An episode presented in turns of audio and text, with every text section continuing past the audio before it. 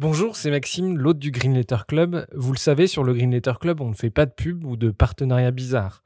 Bref, on est 100% indépendant. Et pour le rester, on a besoin de vos dons. Alors n'hésitez pas à nous donner un petit coup de pouce sur Tipeee, vous trouverez le lien dans la description de l'épisode. Et pour se financer, on organise aussi des fresques du climat ou de la biodiversité et des conférences sur les questions climatiques. Si ça vous intéresse, n'hésitez pas à nous écrire. Un grand merci du fond du cœur et bonne écoute.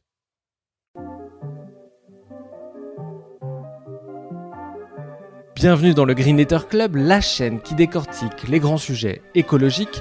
Aujourd'hui, nous allons parler du boom du soja et de ses conséquences sur la planète.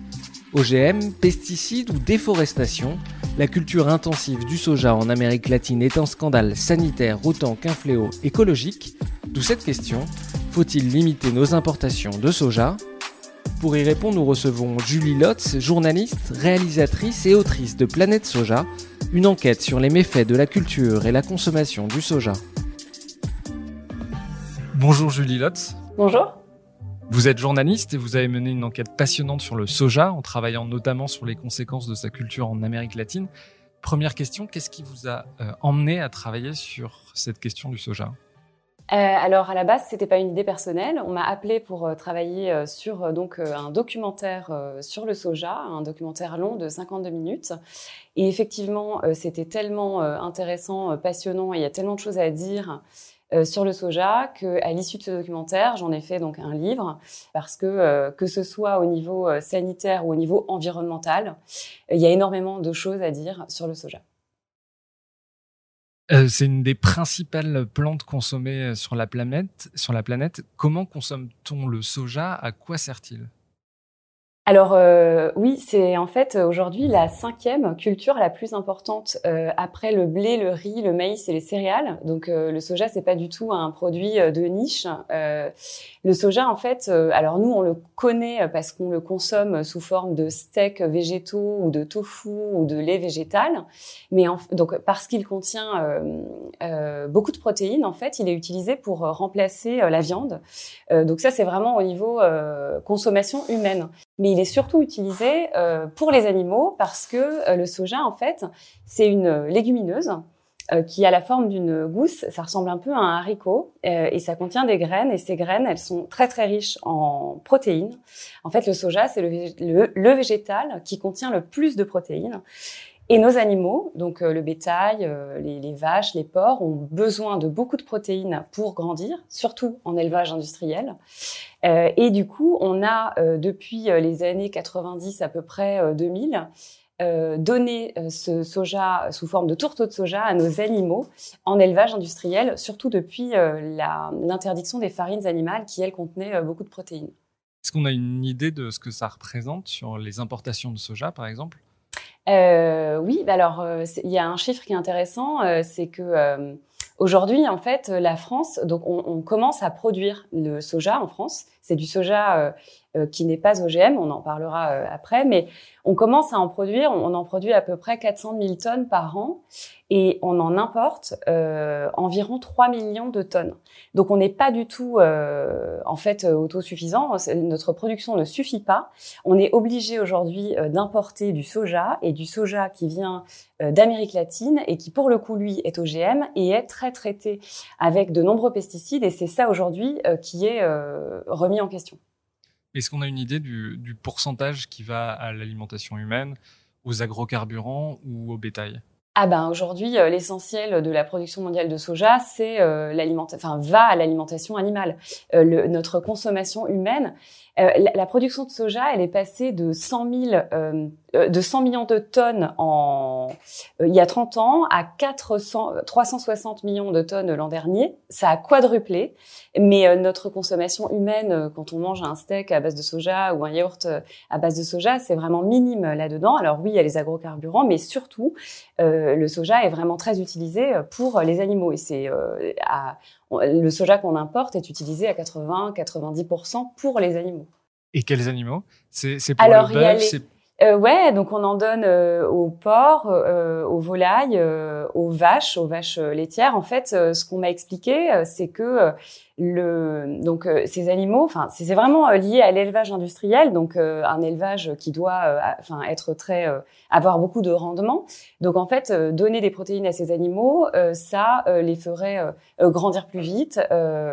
et donc encore une fois, depuis l'interdiction des farines animales qui apportaient énormément de, de protéines, on donne du soja sous forme de tourteaux de soja à nos animaux depuis quand, en fait, on a commencé à importer massivement du soja comme ça? Euh, ben, ça date de, des années euh, 2000. Euh, ça date du moment où, euh, enfin, on en a toujours importé beaucoup parce que en fait, euh, il faut revenir aux années à 1947 et un accord qu'on a, enfin, sur le commerce qu'on a signé où les États-Unis en fait ont exonéré le soja importé en Europe de droits de douane. Donc en fait, euh, euh, avec cet accord, nous, on, la, la, France, l'Europe a beaucoup développé euh, d'autres céréales et pas du tout le soja. Mais en, dans les années 70, les États-Unis euh, ont fait un, un, un, embargo sur le soja. On s'est rendu compte qu'on était très dépendant, donc on a essayé en fait de, de développer cette protéine. Sauf qu'en 92, on a signé des accords qui s'appellent les accords de Blair House, euh, qui euh, limitent la surface euh, de production euh, pour les, oléo, les oléoprotéagineux, parce que le soja fait partie des oléoprotéagineux, en Europe. Et donc cette surface est limitée à 5 millions. Donc en fait, ce qu'il faut comprendre, c'est qu'aujourd'hui, même si on voulait en produire vraiment beaucoup, ça serait impossible. Donc euh, euh, c'est aussi en fait une chose à voir aujourd'hui. Et euh, quand on s'intéresse aux, conséquences environnementales euh, ou sanitaires de cette production de soja, notamment en Amérique latine, c'est vrai que euh, ça fait se poser pas mal de questions, notamment sur la pertinence encore aujourd'hui de ces accords. C'est l'explosion de la consommation de viande dans le monde qui fait qu'il y a un boom du soja mondial? Euh, c'est vrai que euh, on peut voir un peu les choses de cette manière-là. Euh, en tout cas, euh, oui, le, le, soja est très, euh, est, enfin, est très utilisé pour pour notre élevage. Donc, oui, c'est vrai que c'est lié en fait à, à en parallèle en fait à notre consommation de viande. Ouais. Pour qu'on se rende compte, on parle de soja caché, c'est-à-dire euh, dans un steak, il y a quelle quantité de, soja, dans un œuf, dans du fromage, pour qu'on ait une idée. Est-ce qu'on a des ordres de grandeur sur ce soja caché? Euh, En fait, il y a deux types de soja caché. Euh, on peut parler de soja caché parce que les industriels peuvent ajouter des protéines de soja dans, directement dans la viande de bœuf pour euh, faire des économies parce que euh, en ajoutant, euh, ben, ils peuvent ajouter 30% de soja maximum, ça leur coûte deux fois moins cher. On parle aussi de soja caché parce que on a besoin d'énormément de, soja pour un, steak de bœuf ou euh, ou, ou, pour notre lait, puisque ces vaches vont en consommer énormément. Euh, en préparant euh, l'interview, justement, j'ai regardé un rapport de Greenpeace qui, date de 2019. Je trouve intéressant de donner les chiffres que j'ai pu y lire. Pour 100 grammes de poulet, par exemple, il y a 109 grammes de soja. Pour 100 grammes de porc, 51 grammes de soja. Pour 100 grammes de fromage, 25 grammes de soja.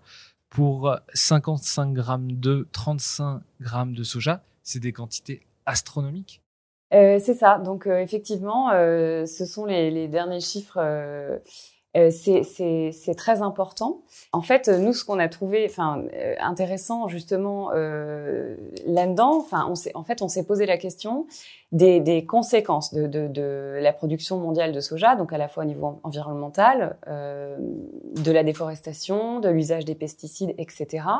Et en fait, comme effectivement, ce sont les animaux qui mangent le soja et nous on mange les produits issus de ces animaux, toute la question qu'on s'est posée en fait, euh, enfin dans, dans, cette enquête, c'est de savoir si euh, en bout de chaîne, puisque le, le principal problème en fait c'est les, les, pesticides avec lesquels on traite ce soja, euh, nous on est impacté. Mais on a vraiment en fait remonté euh, toute la chaîne de production pour voir en fait quels sont les les conséquences euh, plutôt négatives ouais, de cette production de soja, parce qu'il y a vraiment un certain nombre de, de, problèmes liés à cette production de soja. Alors on va remonter la chaîne. Quels sont les, les, les principaux producteurs de soja dans le monde? Alors, euh, en fait, les, les, principaux producteurs de soja dans le monde, ce sont euh, alors le Brésil. Euh, euh ces dernières années est vraiment, euh, enfin, ils sont en tête avec les États-Unis et l'Argentine. Et euh, donc, eux produisent 85% euh, de la production euh, mondiale. Justement, du coup, il y a une très forte partie des importations européennes et françaises qui viennent directement du Brésil et d'Argentine. quel lien on peut faire avec la déforestation? Est-ce que les cultures de soja se font au détriment de la forêt amazonienne? Ben C'est très simple la région, euh, du, enfin l'État du Brésil en fait, où le premier producteur euh, de, soja, le Mato Grosso, euh, c'est aussi en fait l'État, enfin la région où on, déforeste le plus. Euh, c'est le WWF qui avait fait un rapport, il date de 2016 et il reprend en fait les chiffres entre 2000 et 2010 euh, d'après le WWF, il y aurait eu 24 millions d'hectares de forêts euh, amazoniennes euh, déforestées dans un premier temps pour en fait du pâturage pour le bétail, puis ce sont des champs qu'on utilise pour produire du soja. Aujourd'hui, les, derniers chiffres, c'est à peu près 700 000 hectares déforestés par an. Euh, c'est énorme et ça n'est pas du tout en train de changer euh, depuis euh, l'arrivée du nouveau président Bolsonaro. Donc oui, aujourd'hui, il y a vraiment beaucoup d'associations qui alertent. Il y a eu des moratoires, donc on a essayé en fait, enfin, de, de, de, réduire ce, ce, carnage parce que vraiment, enfin, les, chiffres sont sont assez fous. Mais euh, on s'est rendu compte que euh, si on ne déforeste plus dans la forêt amazonienne, on déforeste en fait un peu à côté, dans le Cerrado. Et en fait, c'est vraiment quelque chose qui continue aujourd'hui, sur lequel euh, énormément d'associations sont mobilisées. Mais malheureusement, nous, en Europe, alors que oui, on utilise en fait... Enfin, il y a des associations qui disent qu'on est un peu complice de cette déforestation parce que dans notre vie courante, on utilise on participe à la, production, à la consommation de soja euh, sans le savoir. Euh, et en fait, je pense qu'en ayant conscience de ça, euh, on pourrait effectivement agir, dire non. Ne, en tout cas, essayons de ne pas importer ce soja issu de la déforestation. Alors, j'ai pas les chiffres tout à fait précis en tête, mais on, on mange à peu près 85 kilos de viande par an par habitant en France. Ça veut dire on mange au moins 50 kilos de, soja. Donc les Européens, de manière générale, sont directement responsables, ça on peut le dire, de la déforestation qui se passe au Brésil, en Argentine, en Bolivie? Euh, Ce qu'on peut dire, euh, c'est que euh, aujourd'hui, il y a un vrai problème sur place au Brésil, en Argentine, avec cette production de soja qui est vraiment en train d'exploser et qui entraîne de nombreuses conséquences sur l'environnement et notamment la déforestation. je pense que une prise de conscience euh, là-dessus euh, peut amener en tout cas les consommateurs européens peut-être à faire d'autres choix, ouais. Mais si je peux le dire autrement, on n'arriverait pas à produire autant de viande en Europe sans ce soja. C'est beaucoup disent non, on a vraiment besoin de soja pour nos animaux, etc. Et en fait, moi, à l'issue de mon enquête, on me disait aussi, mais en fait, aujourd'hui, il existe des alternatives. Euh, au soja euh, en termes de protéines. Euh, et je pense que c'est une question encore économique, aussi d'habitude en fait, parce que ben c'est un peu le soja, c'est la facilité, c'est ce qu'on propose depuis des années aux éleveurs à qui on ne jette pas la pierre parce que c'est pas, enfin voilà, pour eux c'est pas c'est pas facile parce que les alternatives je pense qu'il y en a, mais c'est peut-être un peu plus cher. En tout cas, ça demande un peu comme de, pour un agriculteur de passer en bio. Enfin, ça demande vraiment de s'adapter et, voilà. Mais donc, euh, non, en fait, je pense qu'il y aurait des alternatives. Et c'est pour ça que je parle de, prise de conscience et de volonté, en fait, euh, à chaque niveau. Ce que vous dites dans votre livre, ce qui est très intéressant, c'est que vous, montrez qu'il y a beaucoup d'assassinats qui sont liés justement à cette déforestation, c'est-à-dire que les, les Indiens qui vivent dans la forêt euh, sont directement euh, tués par par qui? Par des mafias, par des, euh, par des agriculteurs directement? Comment ça se passe, ces assassinats? En fait, c'est une ONG dont j'ai oublié le nom, qui, a, qui a beaucoup alerté là-dessus, qui a mis en avant que le Brésil, en fait, est le pays où il y a le plus d'assassinats des défenseurs locaux de, de la forêt, en fait. Euh, et, et, en fait, euh, ils se sont aperçus que euh, dans les États euh, du Mato Grosso ou un peu en dessous, donc des États très producteurs de, de soja, c'est là en fait qu'il y avait ben, le, plus d'assassinats. Et en fait c'est souvent des oui des, des combats mais enfin des combats euh, entre les populations, euh, entre les Indiens et euh, les producteurs de soja. Et en fait, depuis l'arrivée du nouveau président Bolsonaro, on voit que les choses ne vont pas du tout dans le sens des populations autochtones, puisque lui, en fait, il est davantage pour utiliser ces terres pour l'exploitation agricole. Donc, mais oui, oui, c'est un vrai problème. c'est un vrai problème au Brésil. Est-ce qu'on a une idée du nombre de personnes que ça peut concerner? C'est quoi? C'est des dizaines euh, Il y a eu 1000, euh, un peu plus de 1100 euh, personnes assassinées au Brésil depuis 2003. Et la moitié euh, l'ont été dans ce, cette région au sud du Mato Grosso, qui est la première région productrice de soja. Donc au, au sud-ouest du Brésil. C'est ça. Alors le, le soja importé du Brésil et d'Argentine est massivement OGM. Pourquoi il y a du soja OGM euh, dans ces pays-là? Alors en fait, euh, le soja OGM date enfin, il a finalement été inventé aux États-Unis en 96 et c'est un soja qu'on a donc transformé génétiquement pour qu'il soit résistant euh, à l'herbicide dont on a beaucoup parlé euh, ces dernières années, qui est donc le Roundup, qui est un herbicide à base de glyphosate. Donc en fait, c'est un c'est un soja euh, qu'on qui est extrêmement euh, rentable, puisque quand on passe euh, ces herbicides sur les champs, toutes les mauvaises herbes sont détruites et le soja, lui, reste intact. Et quand on était euh, au Brésil, on nous a raconté vraiment euh, euh, l'arrivée de, de, du soja OGM dans le pays comme un.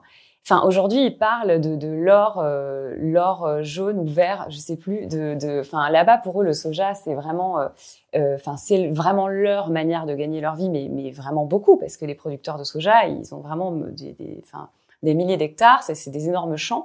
Et en fait, ils nous ont raconté le, le, vraiment le, la différence et le et, en fait, ils nous ont tous dit, mais euh, le soja OGM, ça nous a fait euh, euh, augmenter nos rendements de façon exceptionnelle. En France, je crois que 61% du soja qu'on importe vient du Brésil, euh, quelques dizaines de pourcents de plus si on ajoute l'Argentine. au moins les deux tiers viennent en gros du Brésil et de l'Argentine. Ça veut dire qu'en France, ce qu'on donne aux animaux, c'est du soja OGM ah ben oui, ça veut dire qu'en France, ce qu'on donne aux animaux, c'est du soja OGM. Et en fait, c'est un, alors, euh, tous les éleveurs ne vous le diront pas. Euh, pour moi, ça a été hyper euh, difficile de trouver un éleveur qui a bien, qui a bien voulu me, me montrer ça. à l'époque, j'avais fait le tour du, du salon de l'agriculture pour trouver en fait quelqu'un et vraiment c'était le tabou. Enfin, dès que je, alors le soja, oui, on me dit ok, on donne du soja, oui oui, mais alors dès qu'on parle d'OGM, plus personne n'a envie d'en parler un éleveur m'a quand même euh, accueilli et je l'en remercie aujourd'hui parce que c'était euh, ben, c'était nécessaire et intéressant de comprendre euh, pourquoi pourquoi il donne ce soja et mais oui en fait si vous voulez en France on produit pas du tout assez de soja pour donner à nos animaux du soja français et pas OGM. Donc en fait le soja qu'on produit en France il va essentiellement à la consommation humaine donc à notre steak au soja ou à notre yaourt au soja ou à notre jus de soja mais pas euh, aux animaux. Oui, parce que au Brésil, en Argentine, euh, je pense qu'en Bolivie, ça doit être pareil. Euh, je suis pas sûr pour la Bolivie, mais aux États-Unis, tous euh, ces producteurs, c'est à plus de 90%, quelque chose comme ça, qui est du soja OGM. Enfin, c'est l'immense majorité qui est soja OGM dans ces pays-là. Exactement. Alors, j'ai plus exactement les chiffres en tête. Je crois que donc le soja OGM a été inventé en 96 et dès les années, le début des années 2000 ou vers 2010, hein, c'était je crois, euh, plus de 90% euh, du soja euh, qui était OGM en Argentine, plus de 70% au Brésil. Et encore une fois, comme nous l'a expliqué le, producteur brésilien, c'est que en fait, le soja OGM pour eux, c'est beaucoup plus, ça, ça fait, c'est plus de rendement, c'est plus d'argent, et, et voilà. Donc vous disiez que le soja qu'on appelle Roundup Ready, il y en a un autre qui résiste à un, autre insecticide ou pesticide, l'Intacta. Euh, quelles conséquences ça a sur les, sur les populations locales? Euh, le, Brésil est le, premier consommateur de pesticides au monde. l'Argentine n'est pas loin, utilise en fait, il y a des, chercheurs qui ont mis en parallèle l'augmentation de la production de soja avec l'augmentation de l'utilisation des, des, pesticides. Et c'est, bah, en fait, ça va vraiment ensemble. Euh, donc euh, oui, aujourd'hui, ce sont euh, des pays qui utilisent énormément de pesticides et notamment donc cet herbicide Roundup qui est vraiment associé en fait au soja Roundup Ready, génétiquement modifié donc pour résister à ce, cet herbicide. Et ça a de lourdes conséquences sur les populations qui avoisinent les champs. Alors les populations alertent, mais les ONG sur place aussi, et les médecins euh, il y a de nombreux médecins aujourd'hui euh, qui, qui, euh, enfin, qui, qui à base d'enquêtes épidémiologiques, disent mais ouvrez les yeux, regardez les dans les villages qui sont à côté des champs de soja, il y a deux fois plus de cancers. Ce qui est remis aussi beaucoup en question dans le pays, c'est que souvent les, les règles de l'épandage, donc de ces avions qui vont arroser les champs de pesticides, ne sont pas respectées. Donc on, enfin, il y a des épandages euh, trop proches des écoles euh, ou à des heures où il ne devrait pas y en avoir, parce que le risque en fait, c'est que dès qu'il y a un peu de vent, euh, ces produits se, déplacent et peuvent atterrir sur des, des écoles, et ça a été le cas. Enfin, là, c'est un c'est un cas euh, concret que, j'ai en, mémoire, enfin, d'une de, d'une école et d'écoliers qui ont été euh, aspergés euh, de, de, ces pesticides. Donc les conséquences, elles sont évidemment pour les populations euh, avoisinantes, mais pas seulement. Encore une fois, tout au long de la chaîne, il y a euh, des lanceurs d'alerte, euh, des personnes qui disent attention, euh, c'est pas non plus bon pour les animaux qui en mangent. les dockers qui réceptionnent ces marchandises euh, eux aussi sont extrêmement inquiets et des enquêtes ont, ont été menées euh, à leur niveau et ont montré euh, des, des conséquences à leur niveau également. Et, et, et, encore une fois, euh, il faut bien se rendre compte qu'il y a des soucis vraiment tout au long de, de la chaîne de production. Vous, quand vous êtes allé au Brésil et en Argentine, vous avez rencontré des médecins, du coup, vous avez rencontré des gens qui avaient ce type de pathologie. De, quoi vous avez parlé des cancers? Quelles sont les pathologies qui sont liées ou qu'on pense être liées directement avec ces pesticides? Alors, euh, du coup, le, les médecins, euh, donc je vous parlais de ce médecin qui a fait une enquête épidémiologique, qui est vraiment qui, a fait le tour. Alors, c'était en Argentine, de, de ces euh, des populations qui vivent à côté des champs. Donc, euh, lui a constaté qu'il y avait deux fois plus de cancers, mais ce sont également des malformations, des maladies du, système nerveux type Parkinson, mais le plus généralement, oui, des cancers. Et ça, euh, parce que pour comprendre le, le, soja Roundup Ready, donc OGM, il est fait par Monsanto. Le, le, glyphosate, il est vendu, ou le Roundup, il est vendu par Monsanto. En fait, c'est quelques firmes agrochimiques qui, gagnent énormément d'argent euh, dans cette histoire? Ben Là, en l'occurrence, c'est effectivement le, producteur de, de l'herbicide qui est aussi le créateur et le producteur du euh, soja génétiquement modifié. Donc oui, en fait, euh, ils font les deux, la plante génétiquement modifiée et l'herbicide utilisé de façon massive sur cette plante. Enfin, pour traiter les mauvaises herbes autour de cette plante. Monsanto Bayer aujourd'hui. Vous parliez tout à l'heure des, conséquences aussi sur les animaux, c'est-à-dire que nos animaux d'élevage, à force de manger du soja qui est bourré de pesticides, ont aussi des malformations, des maladies. Est-ce que vous en avez vu? Je suis allée voir un, éleveur euh, lanceur d'alerte en quelque sorte, oui, enfin je pense qu'on peut vraiment l'appeler comme ça, au Danemark, euh, Ip Pedersen, qui lui en fait euh, a, a, fait le constat, euh, il avait beaucoup de, de, de porcelets, enfin de, de nez mal formés. Il a arrêté en fait de donner ce soja génétiquement modifié à, ces animaux et il a constaté ben, beaucoup moins de malformations, une réduction de l'usage des antibiotiques, etc. Euh, et il m'a montré effectivement, oui, ces porcelets euh, qu'il a conservés en fait congelés, qui ont fait l'objet d'une étude qui a montré la quantité de, de effectivement, qu'on retrouvait des, résidus de glyphosate dans ces animaux, euh, qui a essayé de mettre en parallèle euh, le, le, les quantités de résidus de glyphosate avec euh, ces malformations.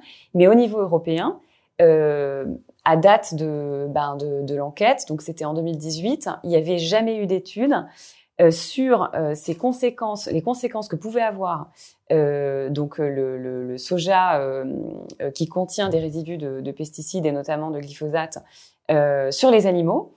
Euh, cette étude est encore actuellement en cours euh, et j'ai vérifié avant, elle n'est pas encore sortie, mais là ils sont en train de la publier, mais on n'a pas de, de résultats pour l'instant. Mais on en donne, donc on donne ce soja aux animaux depuis les années 90. Il y a quand même eu beaucoup d'alertes et euh, aujourd'hui euh, on n'a pas d'études, donc on ne sait pas formellement. En revanche, il y a des gens qui constatent sur le terrain que oui, il y a des problèmes et on est en attente de l'étude. On l'a dit tout à l'heure euh, que, par exemple, pour 100 grammes de poulet, il y avait 109 grammes de soja qui avait été ingéré par le poulet euh, dans, dans, son alimentation. Est-ce qu'on retrouve des, ces pesticides donc, dont on arrose les cultures de soja dans le lait, dans le poulet, dans le fromage?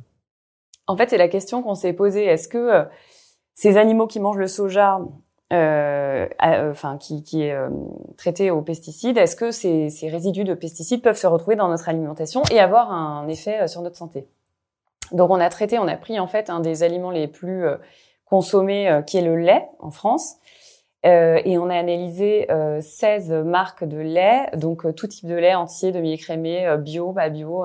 Et en fait, on a retrouvé des résidus de glyphosate dans tous les laits alors euh, à des taux inférieurs aux taux autorisés, hein, mais euh, quand on a soumis ces euh, analyses à des médecins, parce que enfin ça, ça, questionne quand même, ils nous ont répondu que ben ouais en fait eux ils sont enfin ils s'inquiètent depuis de nombreuses années parce que en fait il y a beaucoup d'aliments dans lesquels on retrouve ces résidus de pesticides. Il n'y a pas que le lait. Il y a et il y a eu beaucoup de, de pour le coup d'enquêtes sur la question. Il y a les céréales. Il y a enfin en fait pour pour plein d'autres raisons, euh, parce que euh, soit le glyphosate est utilisé dans les champs, euh, soit, enfin voilà, c'est pas seulement parce que l'animal a mangé, mais en fait pour plein d'autres raisons, il y a plein d'aliments qui contiennent ces résidus de glyphosate, et pour eux le problème, c'est qu'on ne sait pas en fait dans 30-40 ans quel sera l'effet euh, sur notre santé de ce cocktail euh, dont on ne connaît même pas la quantité en fait aujourd'hui, puisque euh, ça peut se retrouver vraiment dans beaucoup d'aliments. Donc oui, on en retrouve à des taux inférieurs aux limites autorisées, certes, mais ça inquiète les médecins. Qui sont les grands champions du soja? C'est une histoire d'immenses entreprises, le commerce du soja? C'est euh, euh, c'est l'histoire des entreprises euh, qui sont des, géants du négoce mondial, qui, qui, sont surnommés, enfin qu'on appelle ADM, pardon ABCD. Donc on les appelle ABCD pour ADM, Bungie, Cargill et et D pour Dreyfus.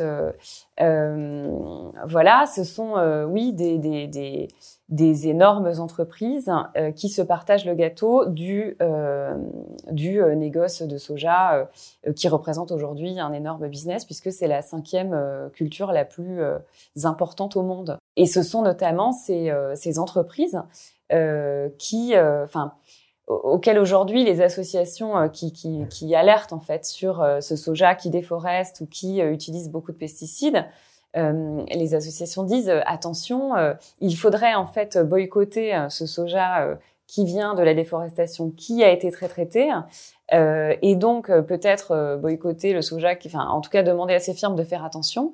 Mais on se rend compte que c'est pas si simple parce que parce que même si aujourd'hui il existe quelques sojas labellisés non issus de la déforestation ou avec moins de pesticides enfin surtout du soja qui ne déforeste pas euh, en fait, euh, on s'est rendu compte sur place que la plupart du temps, euh, c'est un soja qui est, enfin, c'est la plupart du temps mélangé parce que, bah parce que ça se fait comme ça. Et donc aujourd'hui, on n'y est pas vraiment encore au, enfin voilà, la possibilité d'avoir un soja qui ne soit pas issu de la déforestation ou qui ne soit pas traité. En tout cas, ce serait très difficile de faire la distinction.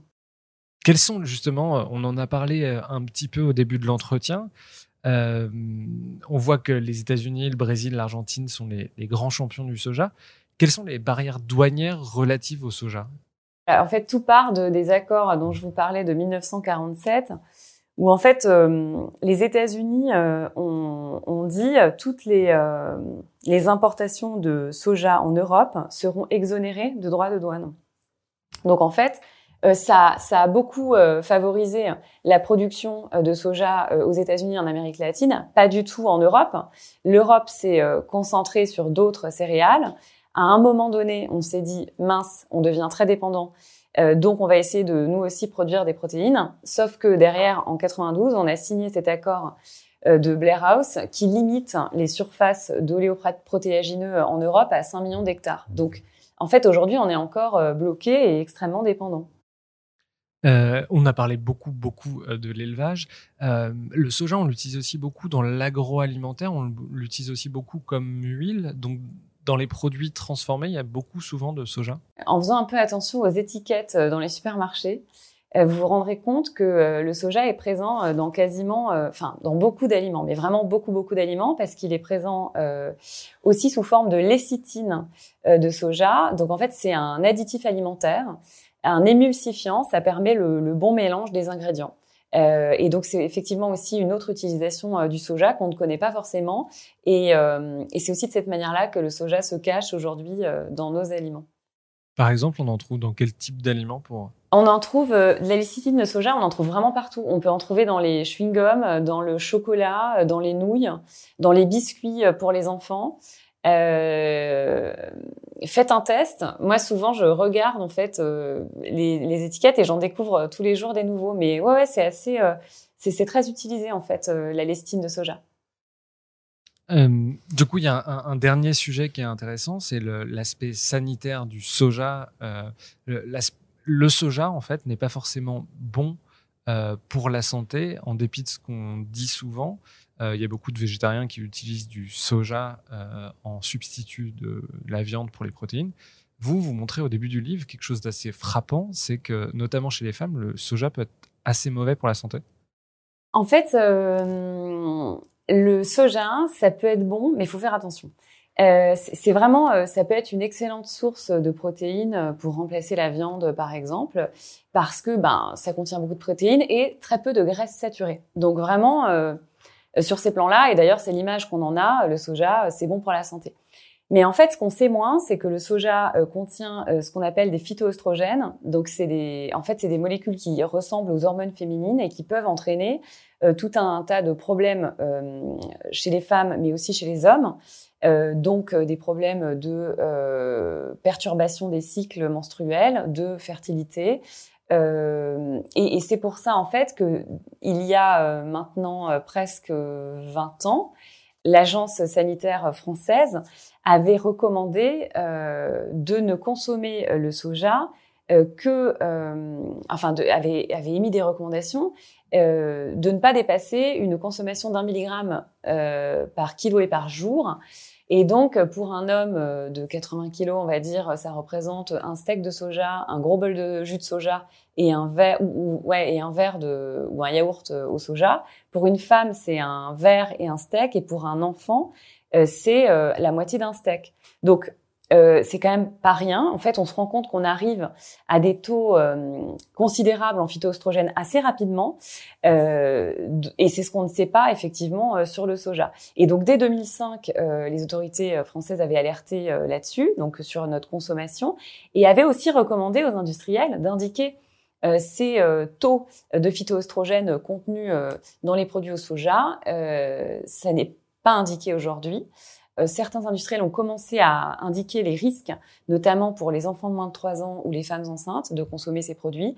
Mais on n'a toujours pas, en fait, euh, les taux en phytoestrogènes sur les, sur les produits au soja, ce qui est dommage parce que du coup, on, à part euh, dire, ben voilà, on en consomme, ben, pas plus de un steak et un bol par jour, ben c'est vrai que c'est difficile de, de, savoir où on en est et ça serait important de le faire parce que encore une fois c'est un bon produit mais à consommer ben, pour le coup avec modération, ouais.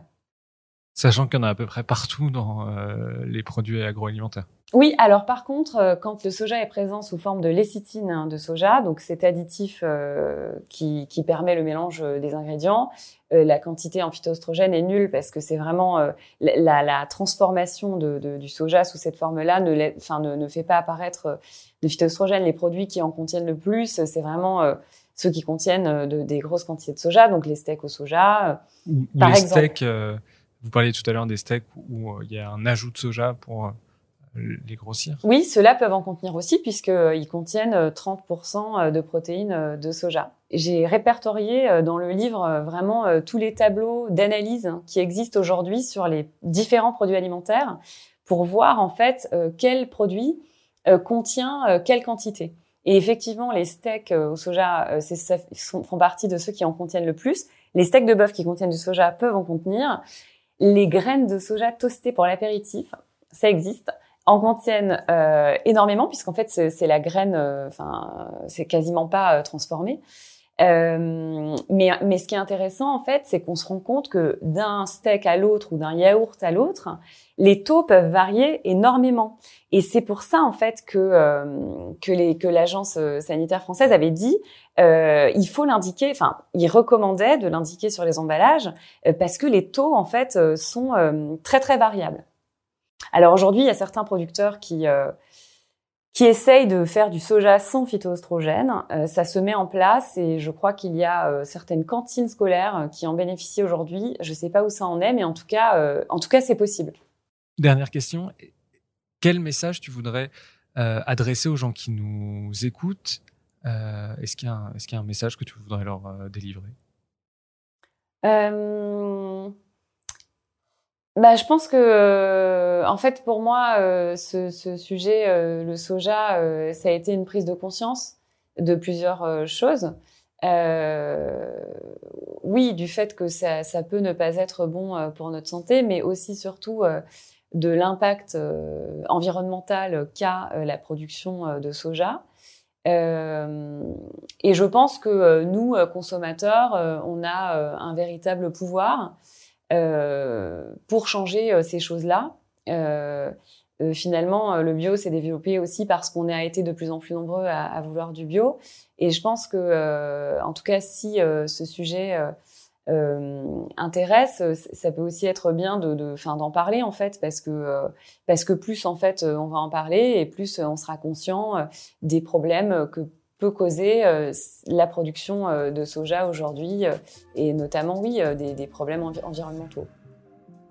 Julie Lotz, un grand merci d'être venue dans le Green Club. Merci à vous. Et à bientôt. À bientôt. Un grand merci d'avoir écouté cet épisode. Si vous aimez le Green Club, n'hésitez pas à vous abonner au podcast ou à laisser un commentaire sur Apple Podcast. Ça nous aiderait beaucoup à être plus visible sur les plateformes. Nous n'avons aujourd'hui qu'une petite trentaine de commentaires alors que vous êtes des milliers à nous écouter chaque semaine. Un grand merci et à bientôt.